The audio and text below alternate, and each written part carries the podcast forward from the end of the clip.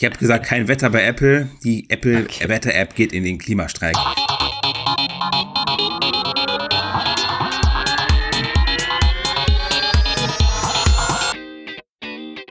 Der Apfelplausch mit Lukas Gera und Roman van Genabit.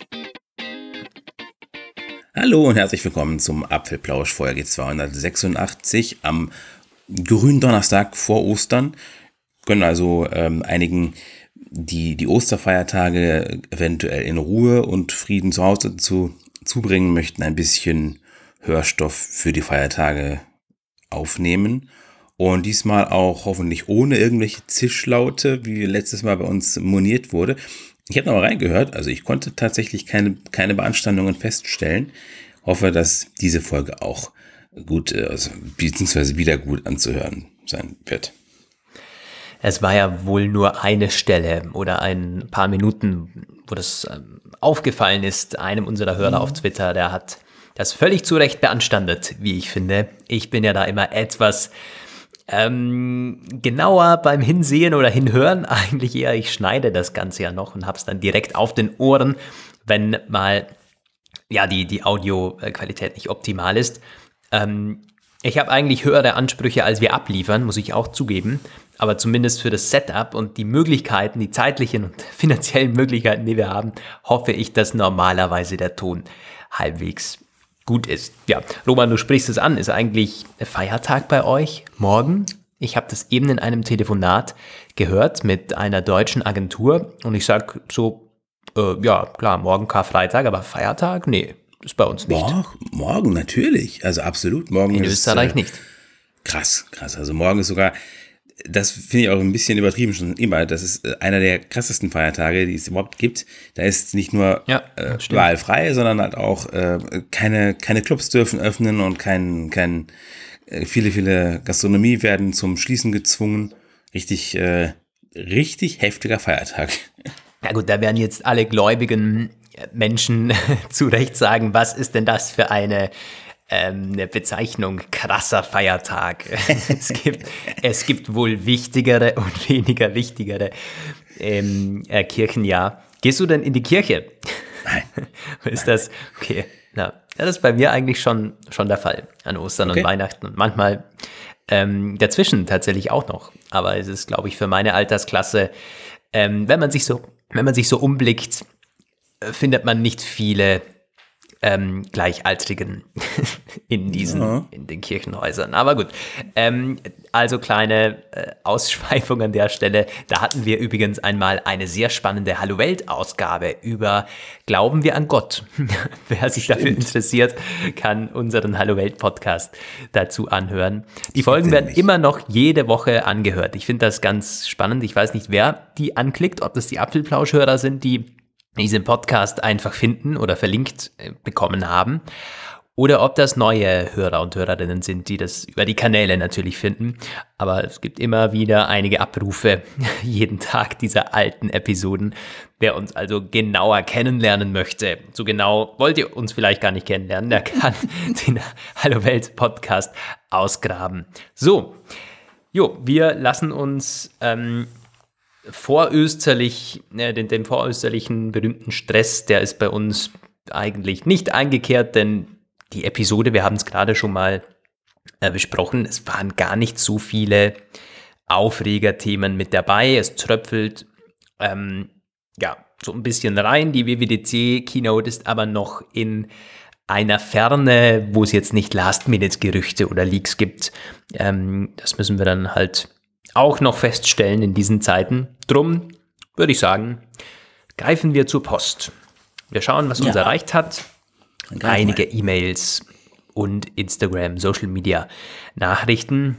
Ich beginne mal mit einer etwas, ähm, ja, nicht kritischeren E-Mail, aber das gefällt mir, wenn Hörer und Hörerinnen ähm, das Ganze immer kritisch sehen, was wir hier präsentieren. Der Jerome, der fragt uns nämlich, ähm, ja, der, der Betreff passt, glaube ich, nicht dazu. Vielleicht hat er das halt Antwort geschrieben. Na gut, also, hallo ihr zwei. Ich wollte mich mal zu einem anderen Thema melden. Das Thema VPN.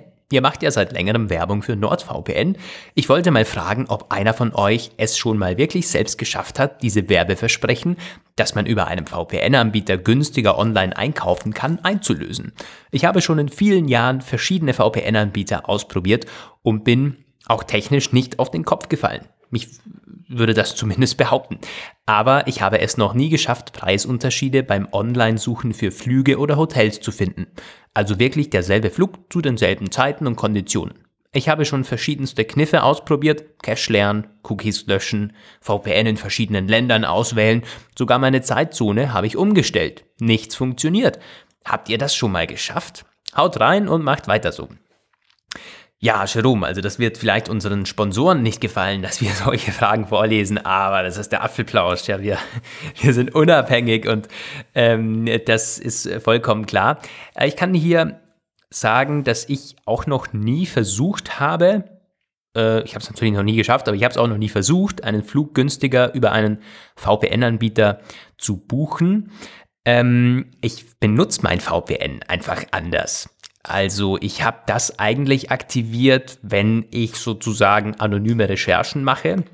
Also das ist äh, gerade sehr, sehr spannend, wenn wir Konkurrenz beobachten zum Beispiel. Also Agenturen, die dann irgendwie, mittlerweile wird ja alles getrackt und dann weiß man auch relativ genau, wer sucht was.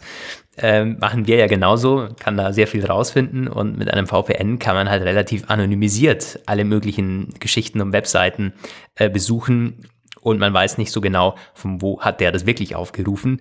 Und äh, ich gucke die ARD-Mediathek, Tatort und Co. in Deutschland über den VPN. Das sind so meine Anwendungszwecke. Ähm, aber eigentlich jetzt nicht, um einen Flug günstiger, günstiger zu buchen. Damit werben sehr viele, das stimmt. Ähm, was schon der Fall ist, du kannst, ja, wenn, wenn verschiedene ähm, Preise aufgelistet sind auf einer Webseite und das ist in jedem Land anders. Bei Software zum Beispiel ist das der Fall. Dann bewegt man sich da in der Grauzone, die sehr gut funktioniert, was man so hört, aber natürlich in der Grauzone liegt. Ähm, also das zum Thema Geld sparen, äh, da kenne ich einige, die das so verwenden. Ähm, oder Geld sparen bei einem Streaming. Anbieter, wenn du sagst, okay, Formel 1 will ich mir das Sky-Abo oder wo das auch immer läuft, nicht gönnen. Ich schaue mir Servus TV in Österreich kostenlos mit dem VPN, außer die Kosten fürs VPN. Ähm, das sind so die Anwendungsfälle, die ich kenne aus meinem Umfeld und von mir selbst. Aber da muss ich ganz ehrlich sein zu dir, ähm, deine Frage muss ich mit Nein beantworten. Ich habe das noch nie probiert.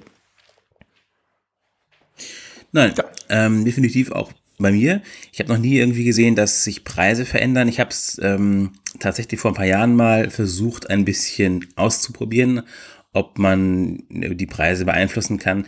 VPN war da allerdings tatsächlich eher am Ende meiner Liste von Sachen, die ich probiert hatte. Es gab ja immer diese ähm, Vermutung, dass iPhone-Nutzer stärker ausgenommen werden würden und so. Und, ähm, Was auch eine Zeit lang faktisch gestimmt hat. Ähm, und man weiß ja. jetzt nicht mehr so genau, welche Seiten. Also Booking.com ja, hat ja. das zum Beispiel, glaube ich, aufgehört, weil da so einen riesen Shitstorm gegeben hat. Ähm, aber es wird immer noch viele kleinere Seiten geben, die das einfach machen. Weil also die ganzen Großen haben das lange dran. gemacht.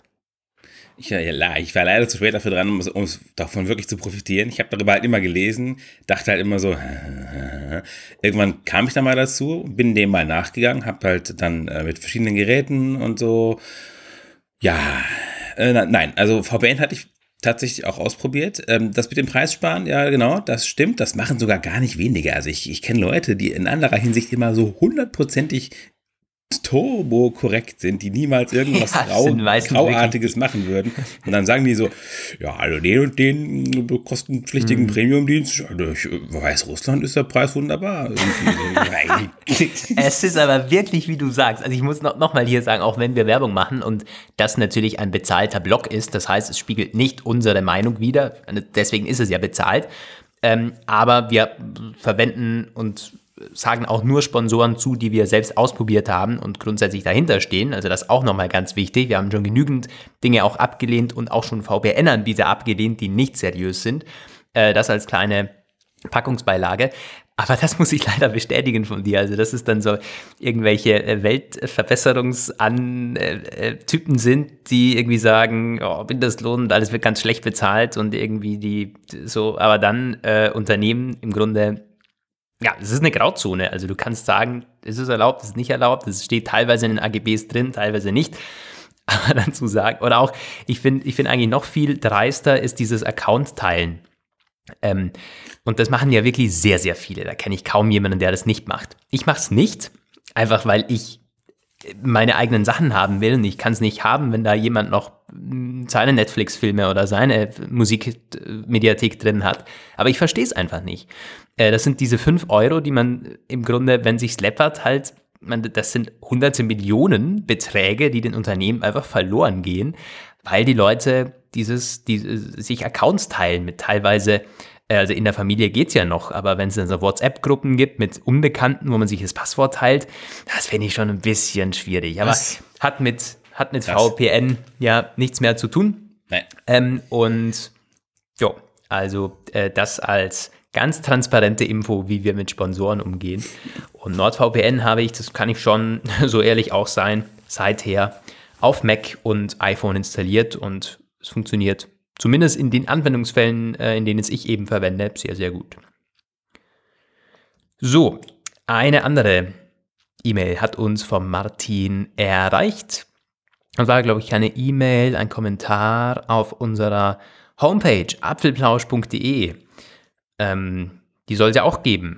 Wir haben hier immer am Donnerstag, man sieht es schon, wie am Donnerstagnachmittag und, und am frühen Abend die Aufrufe nach oben gehen. Das ist ganz echt, das ist äh, sehr motivierend, äh, muss ich sagen. Wenn die Leute offensichtlich schauen, ist die Episode schon online. Ähm, und der Martin hat hier kommentiert, Apple-Karten oder nicht. Hallo Lukas, hallo Roman. Ich bin Multi-OS-User und nutze iOS ebenso wie Android. Da mein iPhone auch gleichzeitig mein Geschäftstelefon ist und ich unter der Woche darüber erreichbar bin, nutze ich von montags bis freitags das iPhone im Auto und hier auch seit einiger Zeit Apple-Karten via CarPlay. Zu, zur Zeit hatte ich eine Weile ähm, Google Maps benutzt, dann etwa eineinhalb Jahre Waze. Waze hatte ein paar nette Suchmankerl wie mehrere Stimmen zur Auswahl und einer, eine raschen Karteneditierung. Beispielsweise hatte man auf meiner Strecke einen Kreisverkehr eingeführt, den ich dann über die Waze-App melden konnte und ein paar Tage später war die Änderung auch in der Karte zu sehen. Allerdings entpuppte sich Waze dann auf Android als Vollkatastrophe obwohl es zu Google gehört obwohl und funktionierte gehört, ja. via Android Auto nicht. Jedes Mal, wenn das Handy in den Standby ging, stoppte die Navigation über den Bildschirm. Unter iOS klappt es ganz gut, bis der Dienst einmal komplett ausfiel.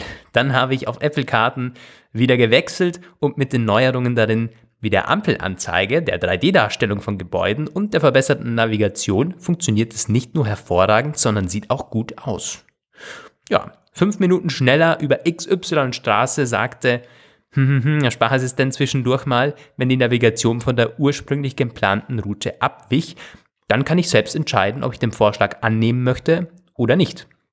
Liebe Grüße, Martin, und äh, vielen Dank für diesen Erfahrungsbericht aus dem Alltag mit verschiedenen Diensten. Ja, ich muss sagen, ich habe bisher im Auto auch immer Apple-Karten verwendet über CarPlay, ganz einfach, weil das das naheliegendste war für mich. Und ich meine, erstmal, es wird viele überraschen, aber es ist mittlerweile einfach deutlich besser als diese eingebauten äh, VW oder Schieß mich tot äh, Navigationen. Das ist einfach so, dieses Live-Kartenmaterial ähm, und auch von der Optik her nicht zu vergleichen. Ähm, und Google Maps hatte ich auch eine Zeit lang verwendet, aber mir gefiel, wie du auch äh, sagst, Martin, die Optik einfach bei Apple besser. Irgendwie hat das einen, einen ganz coolen, ähm, das, das, das, sieht schon sehr, sehr schick aus, selbst auf kleinen Autodisplays. Ähm, aber ich glaube, mittlerweile schenken die sich wirklich nicht mehr viel. Also da hat Apple einfach gut aufgeholt und ich kenne kaum einen, ähm, der irgendwo noch was anderes außer diesen beiden Diensten nutzt, also Waze, hm, okay. Ähm, aber ich, man sieht ja auch in den Taxis immer, dass die schon lange keine TomToms mehr haben, wie man früher immer hatte und sich an die Scheibe geklepft hatte, ähm, sondern es ist immer das iPhone oder das Android-Handy, das in der Mitte mit Google Maps meistens läuft. Es ist einfach, ja, State of the Art.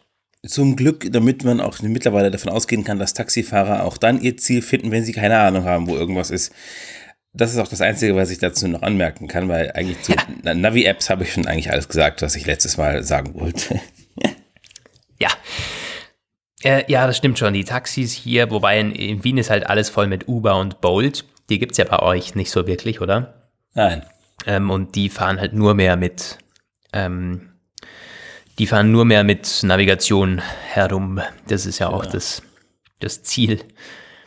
Mm, okay, also das war's von den E-Mails. Ich schaue noch mal ganz kurz unseren Instagram-Account, dass wir den nicht vergessen. Das habe ich jetzt vorher gerade nicht mehr nicht mehr abgerufen. Ah, ähm, heute also hey, passt ja super eine E-Mail, die, äh, eine Nachricht, die musst du mir noch erlauben, weil es passt perfekt. Der Michael, der schreibt dir, hallo ihr beiden, zum Thema Karten-App. Ich nutze auch mittlerweile sehr gerne wieder Apple-Karten, weil sie einen Vorteil für iPhone 14 Pro-User hat, der kaum kommuniziert wird. Sie nutzt das Always-On-Display. Auf langen geraden Strecken werden nur die nötigsten Informationen angezeigt und bei Annäherung an eine Abfahrt oder Kreuzung wird die komplette Karte mit einer niedrigeren Framerate eingeblendet. Das schont den Akku und lenkt weniger ab. Das ist sehr, sehr cool. Das wusste ich gar nicht. Ähm, das ist ja echt spannend. Tatsächlich auch nicht.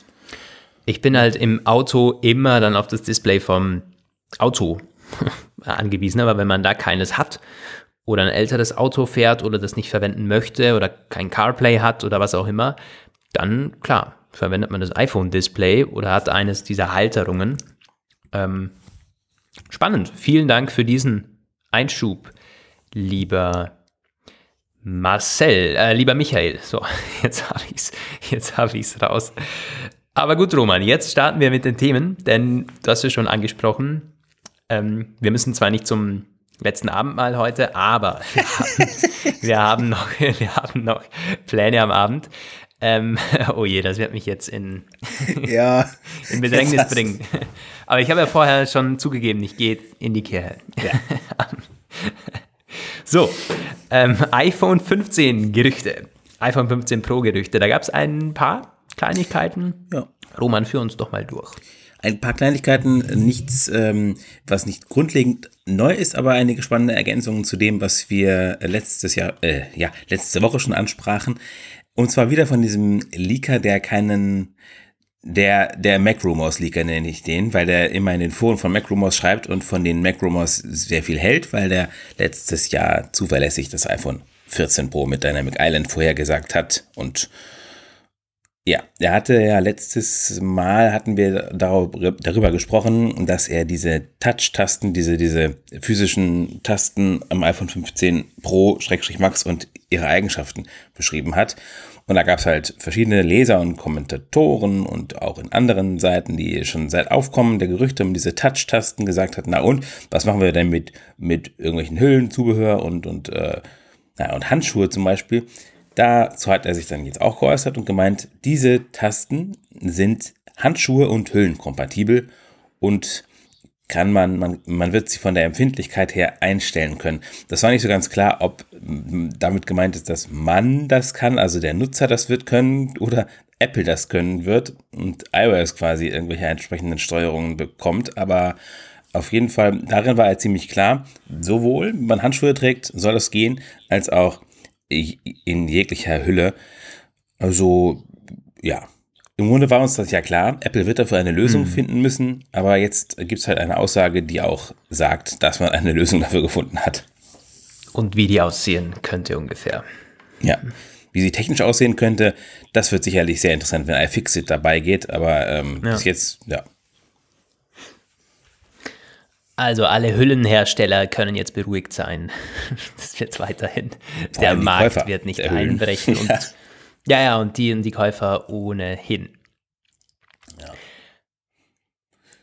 Ja, dann wenn man beim iPhone 15 bleibt, iPhone ja. 15 Pro, dann ist es ja, tja, es äh, tatsächlich könnte es darauf hindeuten oder könnte es sich andeuten, dass das iPhone 15 Pro Max erstmals mit einer Periskopkamera kommt. Das war ja schon etwas, was Ming Chi Ku mehrmals angedeutet hatte. Jetzt zuletzt gab es eine weitere asiatische Einschätzung dazu, die beschäftigte sich mit dem Preis. Und zwar soll Apple verschiedene Hersteller äh, relativ geschickt ausgekontert haben und ausgepunktet und dazu gebracht haben, dass sie jetzt die Objektive für dieses Periskopobjektiv für 4 Dollar das Stück kaufen können. Das ist hm. günstig. Also ähm, dafür, dass das halt etwas ist, was es bis jetzt im iPhone noch nicht gab, ist es günstig. Ähm, ja, im Grunde war das eher so ein Lieferkettenbericht. Die, ähm, die Firmen sind für uns hier nicht so richtig interessant. Interessant könnte halt eher sein, ob es äh, absehbar ist, dass das Periskop auch ins iPhone 15 Pro ohne Max kommt. Dazu gibt es aber keine neuen Erkenntnisse. Ja, spannend sind natürlich diese ähm, Einkaufspreise, nenne ich es jetzt mal schon. Wobei man immer nicht genau weiß, was das jetzt bedeutet oder wie aussagekräftig das ist. Das, erstens mal, sind keine Entwicklungskosten drinnen. Man weiß auch nicht genau, was kostet es da 4 Dollar. Also ist es irgendwie nur die, die Änderung oder irgendwie, was ist da noch alles mit dabei in diesem Bauteil? Oder ist das vielleicht Teil eines anderen Deals? Also so nach dem Motto, ich kaufe dir das ab, aber dafür musst du mir das mhm. kostendeckend geben oder sogar mit Verlust. Da gibt es ja unterschiedlichste ähm, Deals mit den Händlern oder mit den Zulieferern. Ähm, dass man auch immer nicht an allem was verdient. Gerade wenn man mit Apple einen Deal abschließt, ist es auch einfach oft so, dass man sagt, okay, Hauptsache wir haben Apple als Kunden oder wir behalten die. Ähm, wer weiß, was da kommt in Zukunft. Ähm, bis hin zu, ja, also was umfasst dieses Bauteil letztendlich? Trotzdem 4 Dollar klingt natürlich, wenn wir die Aufpreise, die Apple für ein solches Feature am Markt dann verlangen würde, mickrig. Das ist das Erste, was ich mir dann halt gedacht habe. Also wie, wie, kann, das, ja. wie kann das sein? Und äh, was kostet dann dieses, dieses Kameramodul an sich? Da waren ja auch mal Preise im Umlauf wie die mittlerweile, also irgendwie so 20 oder 30 Dollar, kann es sein? Ja, das war auf jeden Fall neben dem Display immer eines der teuersten Komponenten, Einzelkomponentenpreise. Aber es war im zweistelligen Bereich. Also ja. nicht irgendwie so, dass es 100 Euro kostet oder so. Ganz nein, im Gegenteil. Nein. So viel war es auf, so war es nie. Ja, sie sind, ähm, also Prozessor, Chip und Kamera, das sind immer so, und ja, das ist eher so der niedrigere bis mittlere ähm, zweistellige Bereich gewesen. Wie es beim iPhone 14 Pro aussieht, habe ich die Preise leider gerade nicht im Kopf. Hm. Jo, aber gut, dafür bekommt man ähm, erstmal ja nur das Kameramodul und man kann da nichts ablesen. Es ist kein Display mit dabei, es ist nichts dabei, was es anfeuert, kein Akku, kein, kein Chip und so das ist eben, deswegen ist das nicht immer so vergleichbar jetzt, wenn, ich habe auch schon an Leute gehört, die sagen, boah, wie gibt's denn das irgendwie, da könnte man sich ja die iPhone-Bilder für 40 Dollar kaufen oder diese, dieses Kamerasystem. Ja, ja. So einfach ist es eben nicht, weil bringt dir ja nichts, dieses Modul. Musst du irgendwo der Strom herkommen, muss irgendwo ähm, ausgelöst werden, muss irgendwo die Fotos anschauen können, ist ja eine Digitalkamera. Das ist also, schon eine reichliche ja. Vorstellung, aber ja. ja. So, das äh, zu den Hardware-iPhone-Gerüchten. Ähm, und wenn wir jetzt auf die iPhone-Software kommen, äh, oder nee, warte mal, jetzt, jetzt habe ich iOS 17 hier gelesen, aber das, das ist ja iPhone 17. Menschenskind. Mhm. Überspringen wir da gleich zwei Jahre. Ja. Offensichtlich geht es jetzt iPhone 16 war mir zu langweilig. Menschenskind. Also, was, äh, was erwartet uns denn mit dem iPhone 17, damit wir auch alle Gerüchte-Hater wieder voll abholen können heute. Ja, die werden auf jeden Fall voll abgeholt. Also da geht es wieder mal einerseits um Face ID unterm Display. Das hatten wir ja letztes Mal schon. Da gibt es wieder mal neue Zeitpläne, unter anderem von Ross Young kommuniziert. Ähm, ab 2025 soll das umgesetzt werden. Mm, und irgendwann erst so im Jahr 2027 soll es dann auch die Frontkamera komplett unter das Display geschafft haben. Gut, das ist ähm, so immer wieder mal Zeitplan hier, Zeitplan da. Was ich eher interessant finde, 120 Hertz, also Promotion fürs Standard-iPhone. Wann soll es das denn endlich mal geben? Laut Ross Young nicht dieses Jahr, nicht nächstes Jahr, aber 2025 at the earliest. Das bedeutet, ach ja, naja. Ja, mm, aber auch das nicht wahnsinnig überraschend, oder? So. Ja, nee. Obwohl 2025 schon reichlich spät ist. Also wenigstens nächstes Jahr hätte man ja vielleicht irgendwie, wenn es dann wirklich so ja. kommen sollte. Aber Ja, gut, zwei, zwei Generationen quasi dazwischen. Ähm, Face ID unterm Display. Das heißt ja auch, also wenn, sobald Face ID unter einem Display ist, Platz gefunden hat, haben wir ein völlig randloses oder inselloses Display. Vorher wird ja. das ja nicht passieren. Das ist ja der, der, das letzte Bauteil, das sie jetzt nicht so wirklich hinbekommen, nehme ich an, oder? Wenn Face ID funktioniert, also Kamera, so eine Selfie-Kamera, Frontkamera, das bekommt die Konkurrenz auch schon hin. Alles andere wäre mir neu. Ja, die, also das war halt ein bisschen seltsam, weil die ja gesagt haben, also letzt, letztlich, es wird in mehreren Stufen wieder sein und es wird dann irgendwie äh, ab 2025 so drei Generationen so bleiben und vollkommen, mhm. also auch mit Frontkamera komplett unterm Display soll es erst ab 2027 sein. Mhm. Das, mhm. Ja. Ja. Aber bis 2027, was kann da? Wäre das nicht das iPhone 18 dann? Das wäre das iPhone 19 sogar, wenn, 19. wenn ich richtig gerechnet habe. Gut, das ist jetzt dünnes Eis, da wollen wir uns ja. nicht aus dem Fenster lehnen oder an, anmaßen, äh, dass wir da was wüssten. Aber es ist trotzdem interessant, wie so diese Pläne in Apple intern aussehen könnten oder wahrscheinlich auch tun im Moment. Jo, ähm, das, das war's zum iPhone. Das waren tatsächlich unsere iPhone- und Hardware-Gerüchte für mhm. den Moment. Dann lass uns in die Service-Sparte kommen.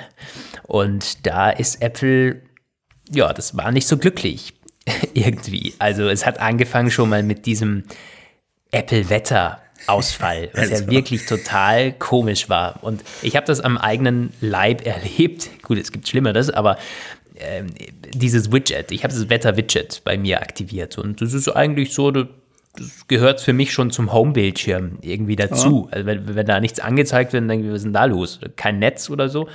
Und das war über Stunden, hat sich da halt nichts getan und ich bin raus und ich dachte, okay, da ist was kaputt, irgendwie WLAN oder sowas. Und ich habe mir auch nichts gedacht, bis ähm, diese Berichte kamen, ich dachte tatsächlich, es liegt an mir, weil das ja. mal so eine Wetter-App nicht funktioniert. Wann konnten das schon vor? Ja, die hatte Schluck auf und nicht nur ein bisschen, ganz heftig. Über Tage lang hat man hier mit äh, teilweise ja, Komplettausfällen oder ähm, es wurde nur Teile angezeigt, weil noch was im Cache lag in der Wetter-App kämpfen müssen. Gibt es da mittlerweile eine Erklärung von Apple oder ist das Nichts einfach? dergleichen. Es gibt keine Erklärung und auch keine, äh, nichts, was irgendjemand hergeleitet hätte. Und ich muss zugeben, also ich äh, hatte, ich konnte nicht anders als mir eine Anspielung auf das Wetter nach der anderen in meine Berichte äh, darüber reinzuschreiben, so von wegen, dass wir ja eigentlich noch so verzweifelt noch nicht sind, dass wir es anfangen, über das Wetter zu reden, aber dass es jetzt einfach gar nicht anders geht, wir auf jeden Fall über das Wetter reden müssen. Und es ist ja am schlimmsten, wenn es eigentlich gibt es ja immer ein Wetter, über das man reden kann, aber wenn es plötzlich kein Wetter mehr gibt, das ist noch schlimmer. Also ähm, es, ist, es hat sich mir aufgedrängt, ich konnte gar nichts dagegen tun. Hast du nicht in Aber, der Überschrift gespielt mit irgendwie so äh, Gewitterwolken ziehen auf oder ähm, Nebel in der App? das muss, ich habe gesagt, kein Wetter bei Apple. Die Apple okay. Wetter-App geht in den Klimastreik. Ja, ähm, ah, ja, also schwierig. es, war tatsächlich auch bei mir äh, keine Daten und so, kein, kein nichts verfügbar. Inzwischen hat es ähm, angefangen, auf weitere Bereiche überzugreifen. Heute ähm, kam dann irgendwann, nicht bei Apple, das ist selbst ganz interessant, wenn Apples iCloud klemmt, meistens taucht das dann irgendwann früher oder später in der Systemstatusseite auf. Dann steht da irgendwie Issues und ähm, small number of users ist affected und so. Diesmal gar nicht. Es gab nur ein ganz begrenztes Weather-Issue in Alaska irgendwie. Ansonsten laut Apple läuft alles einwandfrei, aber ähm, auch so hm. Seiten wie Down Detector zeigen mittlerweile heftige Ausfälle an, nicht nur beim Wetter, das übrigens immer noch klemmt teilweise, ähm, sondern auch bei iMessage, App Store, Siri, äh, Kurzbefehle und Karten teilweise. Und auch auf Twitter und allgemein Social Media äh, heißt es iMessage down, Fragezeichen. Na, also und äh, das daran Ungewöhnliche ist, dass Apple selbst es dieses Mal nicht ausweist. Und es hm irgendwie, es Will man nicht zugeben. Ich weiß es nicht, weil sonst tun sie es ja. Also äh, sonst Ja, hat- schreiben sie schon. regelmäßig irgendwie so große Schwierigkeiten und teilweise auch sechs, Mhm. sieben Stunden lang. Diesmal nichts. Das ist irgendwie komisch. Ja. Ähm, jo, also wo ein Verlierer da ein Gewinner. Ich habe in die Charts mal geschaut im App Store und da ist auf Platz 15 Weather Pro hier in Österreich, bei den gekauften Apps übrigens, nicht bei den gratis, gekauft.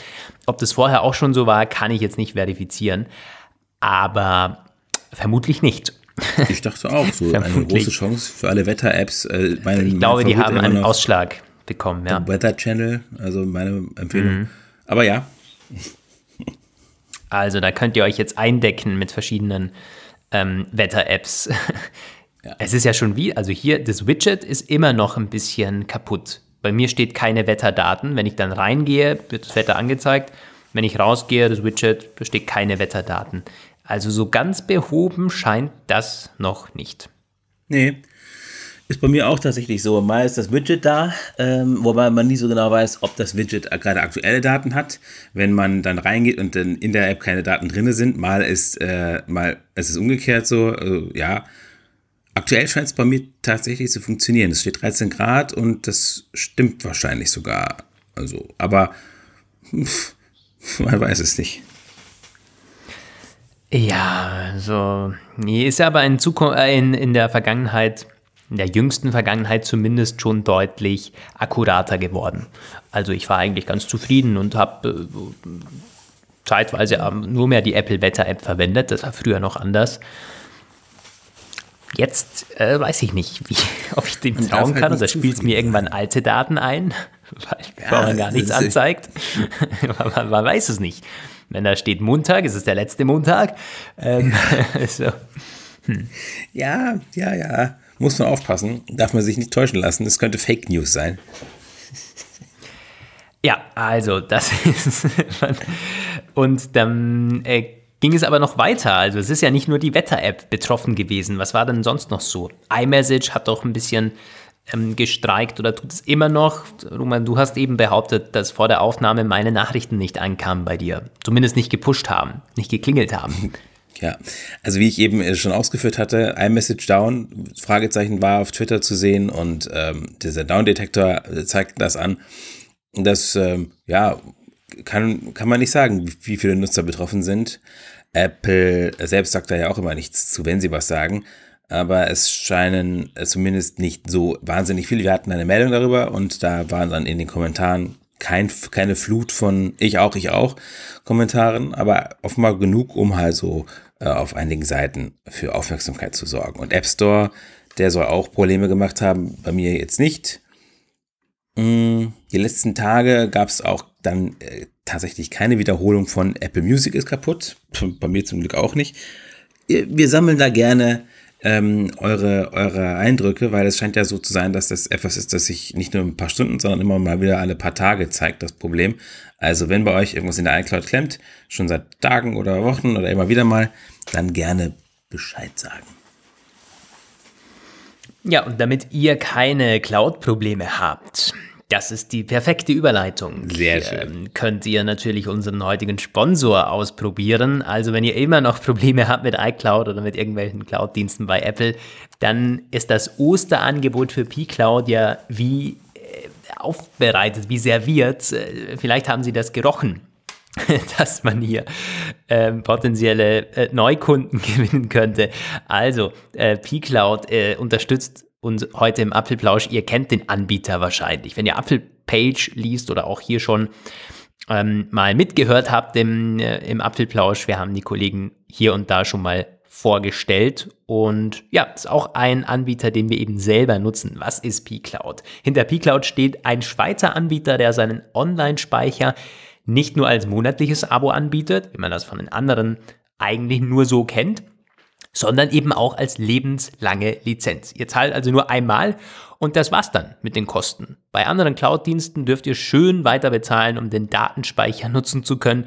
Zu Ostern sichert ihr euch jetzt einen 78% Rabatt auf das 2 Terabyte Paket. Also was heißt das genau? Ihr zahlt normalerweise bei pCloud um die 2000 Euro für diese 2 Terabyte. Wie gesagt, im Hinterkopf Lifetime, also nicht im Monat, sondern einmal bezahlen wie bei einer Festplatte und die hat man dann auch sich gesichert. Es gibt keine weiteren Kosten mehr. Aber jetzt über Ostern in den nächsten 24 Stunden kostet das Ganze nur 500 Euro. Ihr habt bis zu fünf Benutzer, die ihr verwenden könnt, 2 Terabyte Speicher, inklusive Linkfreigabe, P-Cloud Encryption und einigen anderen coolen Funktionen.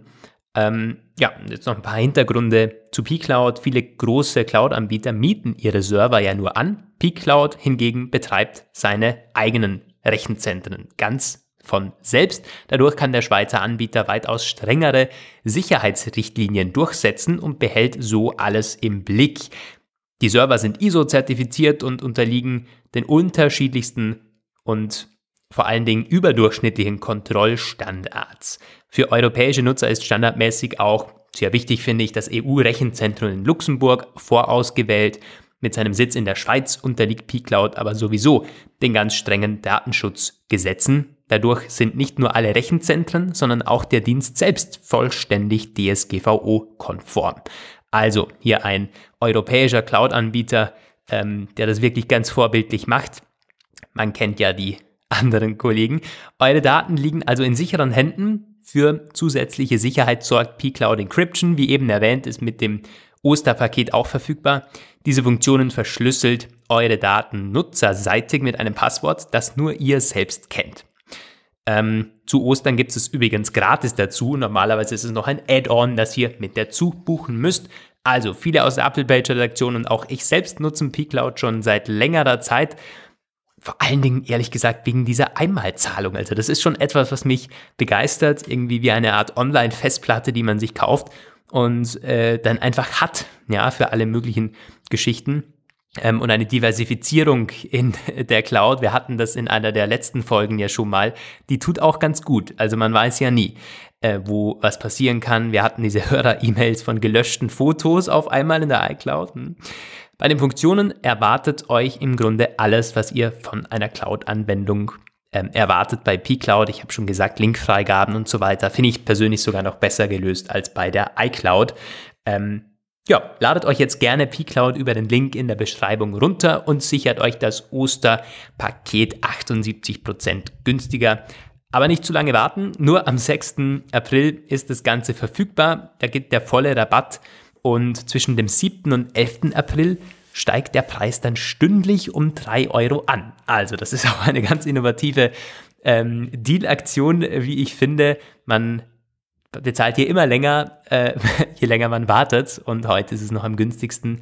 Ähm, passend zur Folge des Apfelplausch. Deswegen wollten wir das natürlich ganz unbedingt erwähnen. Vielen Dank an pCloud für die Unterstützung im Apfelplausch und ja, alles findet ihr wie immer unten in der Podcast-Beschreibung verlinkt. Ja, ich habe so. die Gelegenheit genutzt, mal ein bisschen meine Tasche zu packen für später. Das war eine meinerseits sehr effiziente äh, Zeitausnutzung. Ja, also ich hoffe, dass die Mikrofone auch auf stumm waren, weil es hat hier in meinem Ohr Lukas, extrem was geraschelt. Was denkst du denn? Was denkst ja, du es, es hat schon so gereicht, weil mein, mein Ohr ist fast äh, explodiert. Sie war ja ein Rascheln sondergleichen. Aber das ist der geübte Podcaster, der lässt sich dadurch natürlich nicht aus der Ruhe bringen ja. und trägt ganz förmlich den Sponsor vor. Also, ähm, na, also. den Kurs gehalten, während ich mit meinen Bäckereitüten da äh, zugange war. das, war das hat sich wirklich so angehört, ja. Ja, das waren, das waren Bäckertüten so. tatsächlich. Ach du Scheiße. Noch Brot für meine Freundin besorgen und Kiwis, frische Kiwis und naja, gut, wollen wir jetzt nicht weiter vertiefen. Ja, ähm. Kiwi ist, ähm, also wie sieht es denn aus mit, äh, mit der weiteren Planung unserer Themen? Ich glaube, wir hatten jetzt ähm, Software Jetzt auf Software. dem Programm und wir starten mit WatchOS. Ist das richtig? WatchOS ja. 10. Denn ja. das soll ein großes Update kommen, laut Mark Gurman. Was auch immer das bedeutet. Ja, viel mehr kann ich da auch nicht sagen, eigentlich. Du hast schon alles gesagt, was ich weiß. Ähm, Mark Gurman hat schon, also, also jetzt langsam fängt es an. Langsam kommen die ersten Feature-Gerüchte von iOS 17 und, und Co., aber noch sehr, sehr vage. Und äh, Mark Gurman ist ja äh, mit seinen Power-On-Ausführungen dafür bekannt, dass er quasi äh, mit den Details, die Detailstufen immer äh, später, also es dauert, es geht langsam nach oben. Und jetzt hat er halt nur gesagt, es ähm, wird ein signifikantes Update für WatchOS 10 geben. Also an der Oberfläche. Die Nutzeroberfläche soll sich deutlich verändern. Das hat es in den letzten Jahren so eher nicht gegeben. Da äh, es gab hier und da ein bisschen neue Software. Es, also, er führt dann weiter so ein bisschen aus, da man ja nicht mit größerer Hardware-Neuerung rechnen könnte, wäre das vermutlich schon mit eines der größten Neuerungen, dass WatchOS 10 an der UI größere Änderungen vornimmt, aber halt nicht, was sich ändern könnte. Da kann man sich Verschiedenes mhm. vorstellen. Man kann die Zifferblätter wieder ins Spiel bringen, man kann äh, eventuell die äh, an der, an der, ja, einfach die, die ich sag mal, Menüführung, also die Navigation, mhm. der, der Bildschirmgestaltung, da kann sich was ändern. Aber ohne dass es weitere ähm, Spekulationen dazu gibt, fehlt mir auf jeden Fall auch die Fantasie, mir vorzustellen, was das sein könnte. Ja, wir berichten ja immer wieder über WatchOS-Konzepte verschiedener Natur, aber die sind in der Regel sehr an den Haaren herbeigezogen, während es bei iOS dann oftmals in so eine Richtung ging, die tatsächlich von Apple dann übernommen wurde. Stichwort Always On, und äh, Shortcuts oder sowas. Bei WatchOS ist es halt wirklich sehr komplex. Also für diese Uhr eine sehr, ein sehr gutes äh, Betriebssystem zu bauen. Von Anfang an. Man hat das sehr oft wieder geändert und wenn man sich denkt, wie am Anfang dieser, äh, dieses Multitasking-Menü und so ausgesehen hat. Mh. Also ich bin ehrlich gesagt auch ganz gespannt. Ich bin ja kein Watch-Nutzer, aber trotzdem beobachte ich, dass sich da nicht super viel getan hat in den letzten Updates. Mhm. Da ist mal irgendwie eine Yoga-Session dazugekommen und ein Zifferblatt und irgendwie. Die Tastatur war neu. Map oder so. ja. Ja, ja, ja, aber das sind ja alles jetzt keine grundlegenden Änderungen, wie ich diese Uhr verwende. Ja. Ob es dann so grundlegend wird, wie hier beschrieben, sei mal dahingestellt, weiß man dann auch nicht. Aber eventuell gibt es mehr Auswahlmöglichkeiten oder Darstellungsmöglichkeiten. Ähm, ganz spannend. Also offensichtlich liegt der Fokus ja doch eher auf WatchOS, während iOS 17 ja mehr oder weniger ein Bugfixing-Update werden soll, bis auf wenige Ausnahmen, wo ja. es doch so wie Nice-to-Have-Features oder wie, wie hat der Kollege das letzte Woche genannt, unter anderem ähm, das Kontrollzentrum. Da muss ich sagen, bin ich äh, auf, aufgehorcht, da habe ich aufgehorcht, denn das Kontrollzentrum soll ein großes Update erhalten, was auch immer wieder das bedeutet. Aber das sieht jetzt wirklich schon eine ganze Weile, fünf, sechs Jahre lang, würde ich sagen, gleich aus. Relativ gleich aus. Ja, also genau das war auch das war der, der äh, Tenor der meisten, die darüber gesprochen haben. Das war der Mac Rumors Leaker, der das gesagt hat. Hm, das Kontrollzentrum ist, wurde wohl vor zehn Jahren eingeführt, vorbei zehn Jahren iOS 7. Daran erinnere ich mich gar nicht mehr, ehrlich gesagt, dass das genau in dem Jahr war, aber es wird wohl stimmen. Ich habe das einfach mal so angenommen. Und ähm, ja, einige Jahre ist es unverändert. Man kann es mittlerweile ja auch schon deutlich mehr pimpen und modifizieren, als ich es je gemacht habe. Man kann die Reihenfolge ändern und man kann Sachen hinzufügen und so und man kann ja, dies, das, habe ich alles nie gemacht. Ähm, ich weiß auch ehrlich gesagt nicht, auch da fehlt mir die Fantasie, was könnte man da ändern? Ich ähm, sehe bei meinem Pixel, da ist dieses, da gibt es ja auch so eine Art Kontrolle, so, so, so, so, so Quick, Quick Settings irgendwie. Und da äh, ist es ganz interessant teilweise, das äh, stimmt schon, da ist die Reihenfolge einfach ganz anders und es sind auch andere Optionen drin, also die es beim iPhone nicht gibt, auch wenn sie mir gerade nicht einfallen. Aber ähm, das wenn ich, immer wenn ich das sehe, denke ich mir, okay, das könnte es auf dem iPhone auch geben. Aber da muss ich tatsächlich sagen, fehlt mir so im Alltag nichts. Das ist, ähm, ist etwas, wo ich denke, jo, also was mache ich denn da immer gerne? Flugmodus rein, raus, WLAN, Taschenlampe. Mhm. Äh, ja, ich, ich, ich weiß auch nicht. Dieses, diese Art Kontrollzentrum, ich nenne es jetzt mal ganz Steuerzentrale, die hat sich ja auch bewährt, wurde von vielen im Android-Lager fast eins zu eins so übernommen. Ähm, die Frage, die sich mir stellt, passiert nur optisch etwas oder geschieht auch von der, vom User Interface eine, eine größere ja. Neuerung? Ehrlich gesagt kann ich mir gut vorstellen, dass hier optisch vor allen Dingen etwas passiert. Ja. Denn ähm, ja, also es, es gibt da schon mittlerweile eine etwas andere Designsprache, die man wählen könnte. Also es ist schon relativ so gerade dieses Grün und dieses Blau äh, und auch die Icons, finde ich, könnte man ähm, anders gestalten. Mittlerweile geht es ja so mehr, mehr in diese fette Richtung, bei den Überschriften zum Beispiel. Alles wird ganz dick und bold. Man sieht es bei Google sehr schön. Ähm, was mir übrigens extrem gut gefällt. Das Android, das neue Android-Design und auch die Oberflächen der Google-Dienste, also Google Drive, Google Docs, das sieht so geil aus, sorry, muss ich sagen, aber finde ich richtig schick und auch angenehm zu verwenden, eben mit diesem, diesem Bold äh, Display, äh, äh, mit diesem Bold mh, mm, ähm, Schriftarten. Das ist bei Apple halt noch so ein bisschen anders, so ein bisschen mehr ähm, fast der seriösere Look. Aber das kennt man ja schon von iOS 7 damals. Da haben sie auch irgendwann gesagt, jetzt ist mal fertig mit äh, seriös, jetzt wird's bunt. Ähm, kann ich eben, also ich könnte mir vorstellen, dass Apple einfach von der Designsprache in eine etwas andere Richtung geht. Würde aber bedeuten, dass man entsprechende Menüführungen oder sowas auch in eine andere Richtung oder vielleicht auch App-Icons auch in eine andere Richtung designen müsste.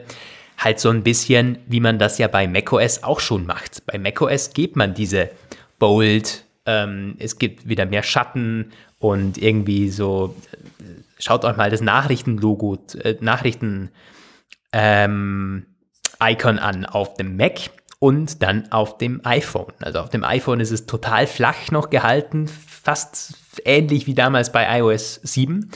Und das ist ja wirklich jetzt schon lange her, sind zehn Jahre. Ähm, und auf dem Mac ist so diese Sprechblase, ähm, da könnte man wirklich eine, eine, Blase hinter vermuten. Also es ist äh, mit einem Schatten hinterlegt, es ist so ein Farbverlauf drin.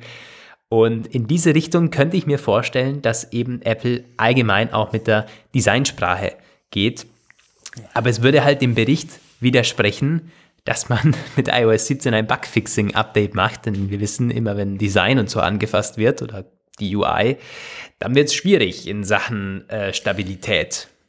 Naja, also der Leak, äh, der Leaker hat in einer Mail weiter noch ausgeführt, dass das eventuell schon alles an substanziellen Updates oder dass das einer der größeren, hm. größten Updates gewesen sein könnte. Ja, also da ja, muss ich ganz ehrlich sagen, ähm, ja. ich äh, bin da jetzt mal ganz, ganz, ganz dröge und sage, ja, und in 2032, äh, 33, da sehen wir dann erwarten wir ein neues iOS oder ähm, Turbo OS Mac so bei so äh, Extended Reality mit einer super flachen, äh, super flachen Oberflächen, weil das das ganz neue Ding ist, was ganz frisches und weil man das ja schon lange nicht mehr gesehen hat, wird es dann wieder etwas wie iOS 7. Nur, dass wir es dann in zehn Jahren wieder als ganz neu empfinden werden. Also ja, ich kann da immer nur ein bisschen grinsen. Es ist halt etwas, was, ähm, man muss es gelegentlich mal alle Sachen aufpolieren, damit die Leute sich neu dran satt sehen können, aber etwas, was nicht wirklich die Funktionalität ändert, ist für mich halt kein Update. Das ist einfach so. Hm. Ähm, ja, du, ich verstehe diese, diese Herangehensweise und ein Update, na gut, was ist ein Update? Ja klar, es ist ein Update, weil es halt rein technisch gesehen, es wird was eingespielt und es ist nachher neu, es ist nachher anders, es ist anderer Code aber ähm, es beeinflusst jetzt nichts die Effizienz im Alltag oder ein, ein Mehr an Funktionen wird auf einmal zur Verfügung gestellt. Darüber sind wir halt schon recht lange hinaus. Also, dass hier wirklich eine, eine Menüführung oder, äh, oder Funktionen eingebaut werden, die die Benutzung des iPhones selbst deutlich effizienter machen. Ja, das hat es lange nicht gegeben. Also zum Beispiel war das die Einführung des Kontrollzentrums an sich. Darf man ja auch nicht vergessen. Ja, also das klar. war auf einmal da. Ja, gab es irgend, also gab's irgendwann äh, dann äh, mit einem Update und vorher musste man halt in die Einstellungen gehen und dann auf einmal ähm, gab es ein Kontrollzentrum und alle, boah, das gibt's ja nicht. Äh, auch die ähm, die Mitteilungszentrale war lange nicht so geregelt, wie sie jetzt eben äh, mittlerweile ist. Also das waren natürlich die großen Updates, die man vielleicht jetzt so als, als solches ähm, be bezeichnen würde. Mittlerweile ist es halt sehr, sehr, ja, so ein bisschen wie Mode. Ne? Das neue T-Shirt ist halt anders geschnitten, aber es hat trotzdem noch zwei Löcher für beide Arme.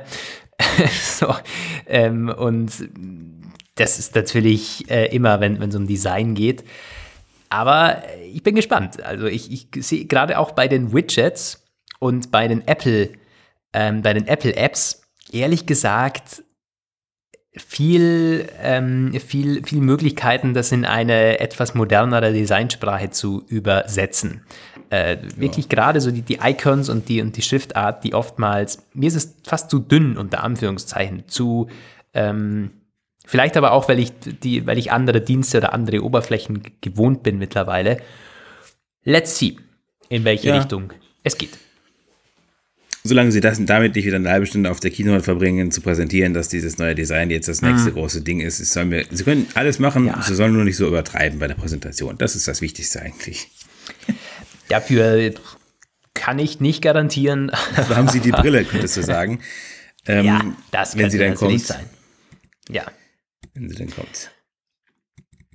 Ja gut, ähm, äh, was ist da das, das Update oder? Äh, es gibt nur eine kleine Ausführung dazu, dass äh, auch Mark Gurman gesagt. Sie wollen festhalten, oder? An der sie wollen daran festhalten, ja. Dass die, mhm. man kann es nur abwarten tatsächlich. Ist vielleicht gar nicht so schlecht, das war meine Folgerung, weil äh, wenn ein längerer Intervall liegt zwischen Präsentation und Verkaufsstart, es ist, die ja. WWDC entwickelt ja, äh, richtet sich ja speziell an Entwickler und die müssen überzeugt werden, die müssen von dem SDK, wenn es denn da ist, überzeugt sein, die müssen ähm, davon überzeugt sein, dass es einen Mehrwert gibt VR-Apps mhm. zu bauen. Und wenn Sie noch ein bisschen mehr Zeit haben, die wirklich gut zu machen, kann es der Sache eigentlich nur dienen. Die Apple Watch ist daran gescheitert oder zumindest anfangs ein bisschen daran gekrankt, dass es zunächst kaum Dritt-Apps gab, weil es keine Möglichkeiten gab, gute Dritt-Apps zu bauen. Und daran ja. leidet sie heute immer noch ein bisschen. Und wenn ein so wichtiges Produkt äh, schon von vornherein mit einer möglichst üppigen Entwickler- und Dritt-App-Unterstützung starten kann und mit einer Entwicklergemeinde, die davon überzeugt ist, dass das etwas ist, das hat Ming Chi auch gesagt, dass Apple darauf angewiesen sein wird, die Entwickler von Anfang an mitzunehmen, um in einem schwierigen Umfeld zu punkten. Und Investoren werden sehr genau darauf schauen, sagt er, ob ähm, diese Brille die äh, das Potenzial hat, Entwickler zu überzeugen, um auch die Kunden überzeugen zu können. Hat das ein bisschen so verknüpft mit Verkaufszahlen der MetaQuest Pro, die ja schon auf dem Markt ist und von denen man ausgeht, dass er auch nicht viel mehr als 300.000 Einheiten sich verkaufen wird.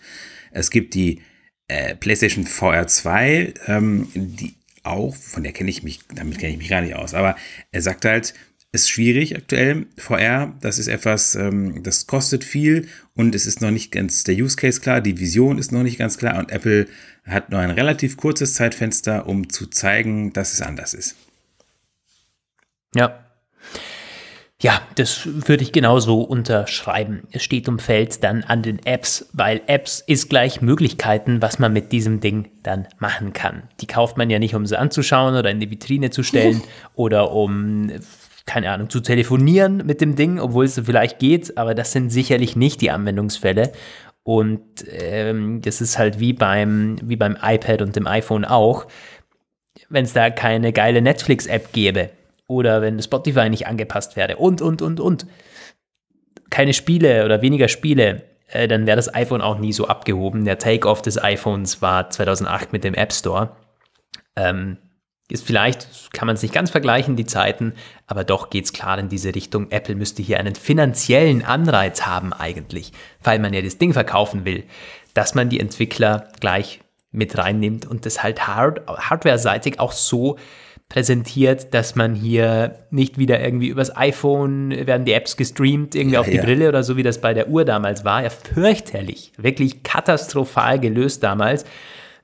Äh, gut, war vielleicht vom Chip und den, äh, der Ausstattung her nicht anders möglich. Später ging es ja. Aber das, da sind, werden sie gut beraten, das dieses Mal auch ganz ordentlich hinzubekommen. Ja, das haben wir, da haben wir auch kurz das Brillen-Update, auch wenn wir es dieses, diese Folge eigentlich gar nicht vorhatten, aber ein Mini-Update gab es dann doch. Muss man machen, ja. Muss man machen, geht nicht anders. Wir können auch kurz zu iOS 17 sagen, äh, wo wir gerade da waren. Es gibt jetzt auch schon die ersten Spekulationen darüber, welche Geräte noch mitkommen. Und da gab es widersprüchliche Aussagen ähm, von verschiedenen Quellen, die beide einen gewissen Track Record haben. Einmal der MacRumors Leaker und ein, ein, ein China Leaker, der aber nicht mal einen Namen hat. Also äh, nicht so richtig. Der, der China Leaker sagt, äh, Apple würde die Unterstützung für alte iPhones rausschmeißen, die da sind iPhone 10, iPhone 8 und iPad Pro 1 und das iPad, äh, Einsteiger iPad 5. Also ähm, spannendste Sache wäre halt iPhone 10 und iPhone 8. Das sind äh, gerade das, das, iPhone 10, klar, irgendwann muss das mal zu Ende gehen. Ist halt die Frage, ob es dieses Jahr oder nächstes Jahr passiert. Der Mac Rumors Luca, Mac Rumors Luca, ja, sagt nächstes Jahr. Dann wäre Apple noch ein Jahr weiter als die bekannten fünf Jahre, die man immer so ähm, Updates zu geben pflegt. Aber ja, also das iPhone 10 war das erste iPhone mit Face ID. Es war sehr schnell Legende. Es war das erste iPhone mit Notch. Es hatte, war für die damalige Zeit schon was Besonderes. Und es ist deswegen, es hat sich sehr gut verkauft und wird auch noch in vielen Taschen stecken, habe ich in meinem Artikel geschrieben. Von daher hm. wird das mit Sicherheit schon bemerkt werden, wenn da jetzt kein Update mehr kommt. Kann also durchaus sein, ja. dass es noch ein Jahr länger versorgt wird. Ja, das iPhone 10 ist, ich, ich finde, das wichtigste iPhone gewesen, ähm, wahrscheinlich seit dem, äh, weiß ich, seit dem iPhone 5 oder seit dem iPhone 4. Nein, das iPhone, iPhone 4 war auch sehr, sehr wichtig, weil es in diese Premium-Design-Richtung ging. Ja. Aber dann war jahrelang halt so ein bisschen mal Apple, wurde es wieder ein bisschen äh, eckiger und mal ein bisschen länger und so. Aber mit dem iPhone 10 hat man die neue, moderne iPhone- Ära eingeleitet mit Display und jetzt geht es richtig ab, auch ja. mit äh, großem, äh, auch die, die Diagonale, die nochmal gewachsen ist. Und das ist schon, ja, genau wie du sagst, das wird noch in vielen Taschen stecken. Und alleine die Vorstellung, dass dieses iPhone, wenn man es auf der Straße sieht, würde man denken, no, eines der neueren iPhones, äh, dass das dann halt keine Updates mehr bekommt. Ja. Auf der anderen Seite ist eben auch 2017 schon ein bisschen her. Also ist schon ein bisschen wie die her, Zeit ja. verfliegt. Wir hatten das schon schon wild eigentlich, weil wir damals schon den Apfelplausch aufgenommen haben. Das war unser erstes iPhone, über das wir spekuliert haben im Apfelplausch. Mhm. Ähm, nämlich damals über Face ID wusste man auch noch nicht, dass das Face ID heißt, sondern eine Gesichtserkennung war dann immer in den Headlines. Das so haben wir die ersten Apfelplausch-Episoden aufgenommen. Ja. Und ja, also jetzt sind wir quasi einmal durch mit einem iOS-Zyklus mit dem Plausch. Lang ist's her. Ja. Wer, was, was soll nochmal, also iPhone 10, wie, wie sieht es mit dem iPhone 8 und genau, SE2 also, aus? Bitte? Also, wie sieht es mit dem iPhone 8 und dem SE2 aus? Also das SE2 war nicht genannt. Ich glaube, das wird auch wahrscheinlich, das würde es, äh, würde es nicht, nicht rausfliegen. Ähm, der Hintergrund war, weswegen diese, diese Modelle iPhone 8, iPhone 10 und iPad Pro 1 und so, das sind alles welche, die basieren, es ist der A11 Bionic oder etwas von ihm abgeleitet ist und der hat ein Problem, ja. der gibt, der hat einen unpatchbaren Jailbreak, der nicht der ist hardwaremäßig quasi unschützbar und das wird immer ein Sicherheitsproblem sein. Man kann dem softwaremäßig so ein bisschen entgegenwirken, aber nicht richtig lösen. Es ist halt, ähm, es ist halt hart verdrahtet, dieser Bug. Und das würde dafür sprechen, das langsam auszuschleichen quasi. Hm. Ja. Auf der iPadOS-Seite gab es da auch die Spekulationen, ja, genau, das iPad Pro 1 12,9 Zoll und. Äh, ah, ja, genau, iPad Pro, ja, stimmt. Und das Einsteiger-iPad 5. Also, ja, das, ähm, das iPad Pro 1, das ist halt auch schon jetzt lange, lange her. Also, irgendwann, klar, irgendwann ja. müssen auch diese ganz, ganz teuren Premium-Modelle mal Update-Support-Ende erreichen. Das ist, das ist schon so. Ja. Was ein bisschen Seite, man kann verstehen ist, ist, dass dass Apple jetzt den iCloud-Support für alte iOS- und macOS-Versionen einstellt. Das hat tatsächlich für deutlichere Reaktionen gesorgt, weil ähm, das sind zwar, wenn man äh, es in den Prozentzahlen sich anschaut, auch extrem wenige Geräte betroffen, aber ab Mai werden halt Geräte, auf denen noch iOS 11 Punkt bis, ja, bis 3 irgendwas läuft und macOS 10.13 bis Punkt 3 irgendwas, und WatchOS 4. Gut, WatchOS 4 ist Steinzeit. Das ist sicherlich, da wird sich keiner mehr drüber aufregen. Mhm. Aber diese iOS und macOS Versionen, die werden demnächst aus iCloud ausgeschlossen. Also kein App Store, kein Siri und kein, äh, also vor allem kein App Store. Das ist das Entscheidende. Ähm, das sind zwar Geräte, die in der Regel noch aktualisiert werden konnten auf iOS 12. Punkt irgendwas, aber das ist schon ein, äh, ein deutlicher Schritt. Also da muss es irgendeinen Grund für geben, dass ja. man vermutlich irgendwie Supportkosten sparen möchte oder sowas oder Legacy irgendwie einfach abbauen möchte. Aber das gibt es in der Apple-Welt eigentlich extrem selten. Ja, und genau deswegen glaube ich auch nicht, dass man das machen will, um die User zu vergraulen und zum Update zu bewegen. Glaube ich ehrlich gesagt. Ähm, weil, ich habe es ja schon gesagt, es vergrault die User. Also wer jetzt keines gekauft hat oder nicht aktualisiert hat, nichts nicht Neues gekauft hat, da wird es einen Grund geben. Ähm, die haben sie sicherlich irgendwie ja jetzt nicht gedacht, boah, das reicht mir aber noch, weil da ist die iCloud ja noch dran äh, und haben darauf gewartet, bis es nicht mehr funktioniert.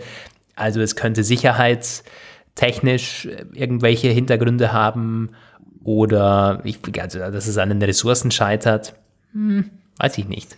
Ich schätze wahrscheinlich. Aber auch möglich, ja. Ressourcen-Stack, ja, ja.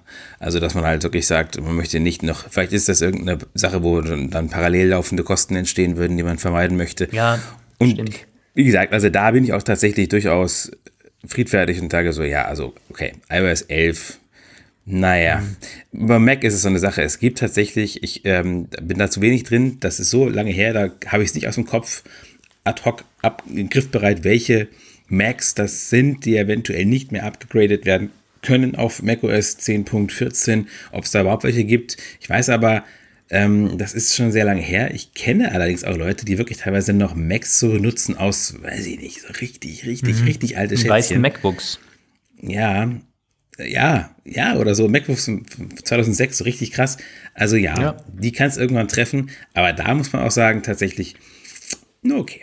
Okay, okay. Den Windows-Notebooks ja. aus dieser Zeit bleibt auch Windows 11 versagt. Also. Ja, die, ja, absolut. Und die Frage ist ja auch immer, wie kommen diese Geräte zum Einsatz? Also die, ich, ich muss da echt an, die, an unsere Musiklehrer in der Schule immer denken. Der hat so ein uraltes MacBook, eines der allerersten.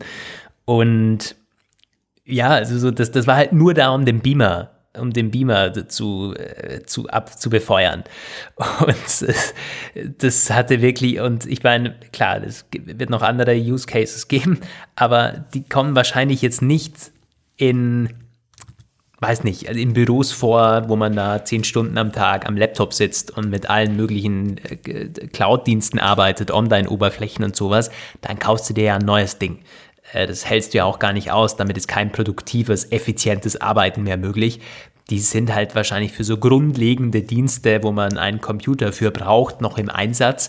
Und da gehört nicht die iCloud dazu. So ehrlich muss man halt auch sein. Wer die iCloud aktiv benutzt, der hat einen neueren, ein, ein neueres MacBook. Und wenn die zu teuer sind, dann gibt es ja Alternativen auf dem Markt. Das muss man, also da bin ich, auf, bin ich deiner Meinung. Das war ein schönes Schlusswort. Ich sehe nämlich gerade auf meiner Uhr, dass ich jetzt sofort mich verabschieden muss. Wir haben ein spannendes sofort, Thema, das müssen wir. In dieser, in dieser Minute. Ja, in dieser Minute. Ähm, das war eine verkürzte Ausgabe, aber wie gesagt, wir haben ähm, vor Ostern noch Termine, zumindest der Roman. Ähm, trotzdem wollten wir natürlich auch euch ähm, am Osterwochenende mit einem Apfelplausch ja, versorgen. Das ist sozusagen unser Update für euch jede Woche mit den neuesten Informationen und Gerüchten rund um Apple. An dieser Stelle ganz herzlichen Dank an P-Cloud, dem Schweizer Cloud-Anbieter. Der hat jetzt nur noch heute, wie gesagt, dieses volle äh, Rabattpaket für euch. 78% spart ihr. Und in den nächsten Tagen wird es dann immer teurer, bis man wieder bei dem Endpreis, bei dem richtigen Preis angelangt ist, wenn ihr das Ganze euch sichern wollt als einmalige Zahlung 2 Terabyte mit Verschlüsselung und einen sicheren Cloud-Anbieter aus der Schweiz, dann gerne in der Episodenbeschreibung zuschlagen oder zumindest mal ein paar Informationen holen. Ganz spannend, wir benutzen es auch, sind sehr, sehr happy damit und es gibt auch tolle Apps für die ganzen Apple-Geräte in nativer Form. Jo, ähm, und an der Stelle bleibt mir nur mehr zu sagen, ich wünsche euch frohe Ostern vorab. Ja, habt ähm, geruhsame Feiertage in ähm, Deutschland und wir haben ja dann auch am Montag einen Feiertag. Ich hoffe, ihr könnt ein bisschen Auszeit nehmen und an die, die arbeiten müssen, ähm, Ohren steif halten. Ich hoffe, ihr habt ein schönes Osterfest. Von mir gibt es Grüße aus Wien und bis zum nächsten Donnerstag. Ja, schöne Feiertage, viel Erfolg beim Eiersuchen und bis nächste Woche. Ciao. Das war der Apfelplausch. Schön, dass ihr dabei wart. Bis nächste Woche. Diese Sendung ist lizenziert unter Creative Commons Namensnennung, keine Bearbeitung 3.0